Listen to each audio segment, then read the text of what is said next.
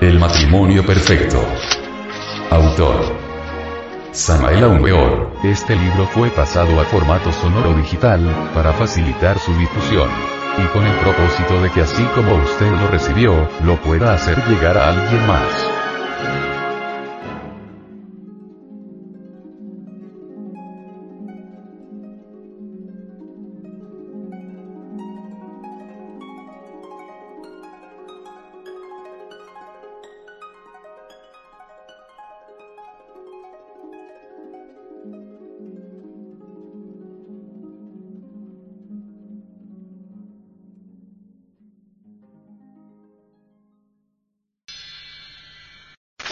Capítulo 32.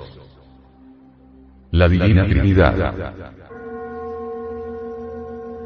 Las sagradas escrituras de la India afirman que el ombligo, el corazón y la garganta son centros ígneos del organismo humano, y añaden que meditando en dichos centros encontramos a los maestros Saraswati, Lakshmi, Parvati o Girija en orden jerárquico sucesivo. Estos tres maestros trabajan con las tres profundidades de nuestro resplandeciente dragón de sabiduría. Estos tres maestros manejan las fuerzas que vienen de los tres aspectos del logo solar. Saraswati trabaja con las fuerzas del Padre. Lakshmi trabaja con las fuerzas del Hijo, y Parvati con las fuerzas del Espíritu Santo. Saraswati ejerce poder sobre la mente humana, Lakshmi ejerce poder sobre el cuerpo astral y Parvati ejerce poder sobre el cuerpo físico. El aprendiz ha de perfeccionar su cuerpo físico acostumbrándolo a practicar magia sexual con la esposa sacerdotisa. Esta labor es muy ardua y difícil. El compañero necesita perfeccionar su cuerpo astral hasta convertirlo en un instrumento útil. El maestro necesita perfeccionar su cuerpo mental con el poder del fuego que flamea entre la orquestación universal. El aprendiz debe invocar al maestro Parvati para que le ayude a controlar los órganos sexuales durante la práctica de la magia sexual. El compañero debe invocar a Lakshmi para que lo enseñe a salir en cuerpo astral. Es urgente aprender a viajar consciente y positivamente en cuerpo astral. El maestro debe invocar a Saraswati para que lo ayude a cristificar la mente. Estas invocaciones se hacen durante la magia sexual. Es necesario invocar las fuerzas del Espíritu Santo durante la magia sexual. Es urgente llamar las fuerzas del Cristo para que originen el nacimiento del astral Cristo en el fondo de nuestro universo interior. Es indispensable pedir a las fuerzas del Padre auxilio para nuestra mente. Necesitamos engendrar la mente Cristo. Los vehículos físico, astral y mental, deben convertirse en finos instrumentos del espíritu. Es indispensable aprender a salir conscientemente en cuerpo astral. Recordemos que dentro del astral se halla la mente. Es urgente visitar conscientemente los templos de la logía blanca. En el astral podemos estudiar a los pies del maestro. A continuación vamos a enseñar los mantras que un sabio enseña en uno de sus libros para la salida astral. Estos mantras están en idioma sánscrito y lo usan los yogis de la India para salir en astral. Mantram para las salidas astrales. Hare Ram. Hare Ram, Ram Hare Hare. Hare Cristo. Hare Cristo, Cristo Cristo, Hare, Hare. Hare Murare Modupkoitus Hare Kopal Govind Mukum Sonre. Mahe Praje Yodi Kolpi Vasi Parvo Tuyo Iro No Dane En Vaidenem. Esri Govind, Esri Govind, Esri Govind, Esri Govind, Ganesa Namap. El devoto debe dormir con la cabeza hacia el norte o hacia el oriente. Es necesario que el devoto se aprenda primero de memoria esos mantram de la India. Acuéstese el devoto en decúbito dorsal, boca arriba. Suplique, llame e invoque con toda su alma al maestro Lakshmi para que lo saque en cuerpo astral consciente y positivamente. Es necesario llamar a Lakshmi en nombre de Cristo. Invocación. En nombre del Cristo, por la gloria del Cristo, por el poder del Cristo, yo te llamo, Lakshmi, Lakshmi, Lakshmi. Amén.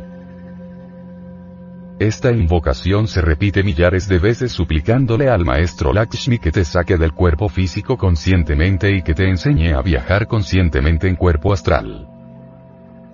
Después de hecha la invocación recitad los mantras sánscritos millares de veces con la mente concentrada en el Cristo adormeceos tranquilo haciendo la invocación. Cuando despertéis del sueño practicad luego un ejercicio retrospectivo para recordar dónde estuvisteis, por dónde andaste, con quién tuviste pláticas, etc.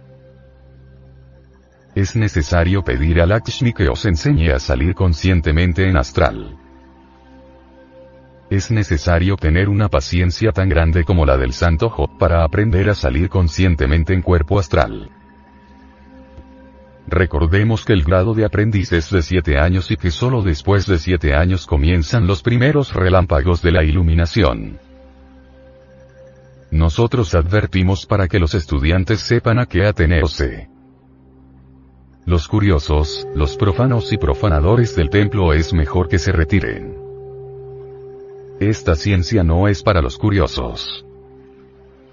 Conforme el devoto practica magia sexual con su esposa sacerdotisa, conforme su conducta se hace cada vez más recta, conforme se va santificando, comienzan a reflejarse en su astral y en su mente los esplendores y poderes del íntimo, el espíritu.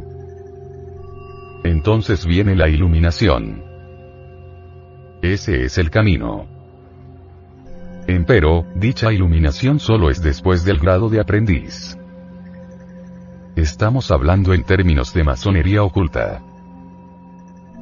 A todo verdadero candidato preparado para la iluminación se le podrá reconocer y comprobar con la escuadra y el compás.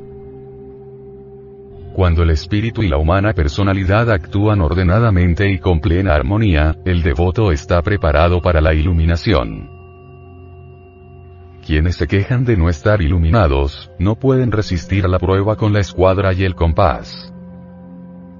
Cuando el cuaternario inferior obedece fielmente al espíritu, el resultado es la iluminación. Mientras el cuaternario inferior no obedezca al espíritu, es decir, mientras la humana persona no sepa obedecer al espíritu es imposible la iluminación. El devoto debe purificar diariamente su recámara con saumerios especiales. El incienso purifica el cuerpo astral. Buen incienso atrae a los grandes maestros que necesitamos para nuestro trabajo. Podemos mezclar incienso con benjuí. El benjuí purifica el astral y desvanece los pensamientos groseros y sensuales. Puede mezclarse el benjuí con el incienso dentro de un pebetero, o quemando todo entre un braserillo. Esto es lo más práctico. La esencia de rosas también puede mezclarse con estos perfumes para purificar el ambiente. Es bueno recordar que las rosas tienen un gran poder. La rosa es la reina de las flores. Es necesario que la rosa del espíritu abra su fragante y delicioso capullo sobre la cruz de nuestro cuerpo. Recomendamos el olivano, también para formar ambiente devocional en la recámara nupcial. El esposo y la esposa deben vivir entre los perfumes y el amor. El incienso y los perfumes arden deliciosamente en todos los templos indos, parsis, jainos, sintoístas, etc., etc. Nunca faltaron los inciensos y perfumes en los templos de Grecia, Roma, Persia, etc., etc., etc. El devoto necesita muchísimas purificaciones y santificaciones para llegar a la iluminación. Indicación especial. Jesús, el gran hierofante dijo. Ayúdate que yo te ayudaré. Así pues, el estudiante gnóstico debe tener en cuenta estas palabras del maestro. Los mantras para salir en cuerpo astral tal como lo hemos enseñado en este capítulo son maravillosos. La invocación al maestro Lakshmi es magnífica, maravillosa, pero el estudiante gnóstico debe ayudarse, debe concentrarse en el ombligo, debe adormecerse cantando los mantras mentalmente, y cuando ya se halle dormitando, cuando sienta esa lasitud propia del sueño, imagínese ser un viento, un gas, algo sutil. Siéntase ser todo aéreo y gaseoso, y en este estado, sintiéndose así aéreo y sutil, olvídese de la pesantez del cuerpo físico. Piense que puede volar donde quiera porque no tiene ya pesantez de ninguna especie. Salte de su cama olvidado de su cuerpo físico, sintiéndose ser nube, aroma, brisa, aliento divino. No se trate de saltar mentalmente, es urgente que todo esto se traduzca en acción, en hechos concretos. Una vez fuera del cuerpo físico, salga de su casa y diríjase en cuerpo astral a la iglesia gnóstica, o a cualquier lugar donde usted quiera. Con cuerpo astral se puede viajar a otros planetas, con cuerpo astral se pueden visitar los sitios más lejanos del cosmos, los templos de misterios, etcétera, etcétera. Con cuerpo astral podrá el devoto estudiar los registros acásicos de la naturaleza, y conocer todos los acontecimientos pasados, presentes y futuros. Hay una profecía oriental que asegura que a fines del siglo XX los científicos tendrán aparatos radiotelevisores especiales para estudiar los registros acásicos de la naturaleza. Entonces podrá la humanidad entera ver en la pantalla toda la historia de la Tierra y de sus razas toda la historia viva de los grandes hombres como Jesús, Mahoma, Buda, Hermes, Quetzalcoatl. Actualmente se lucha en el sentido de perfeccionar la radio hasta captar los discursos de Cristo, Cicerón, Orfeo, etc. Esas ondas existen porque nada deja de vibrar en la naturaleza y solo es cuestión de perfeccionar la radio y la radiotelevisión. No está tampoco lejano el día en que se inventen ciertos lentes especiales para ver el cuerpo astral y el plano astral. La Gran Logía Blanca está iniciando este tipo de inventos y descubrimientos científicos.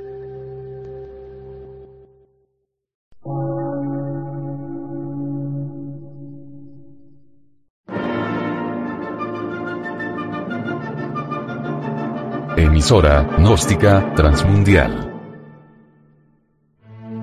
por una nueva civilización y una nueva cultura, sobre la faz de la Tierra.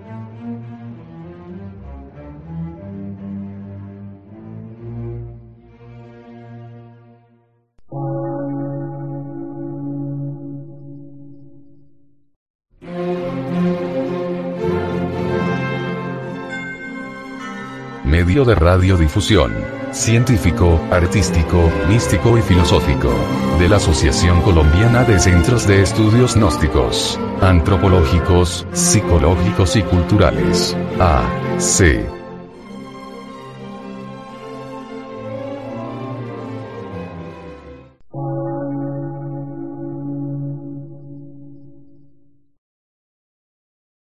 Lectura en movimiento. Difusión sin fronteras.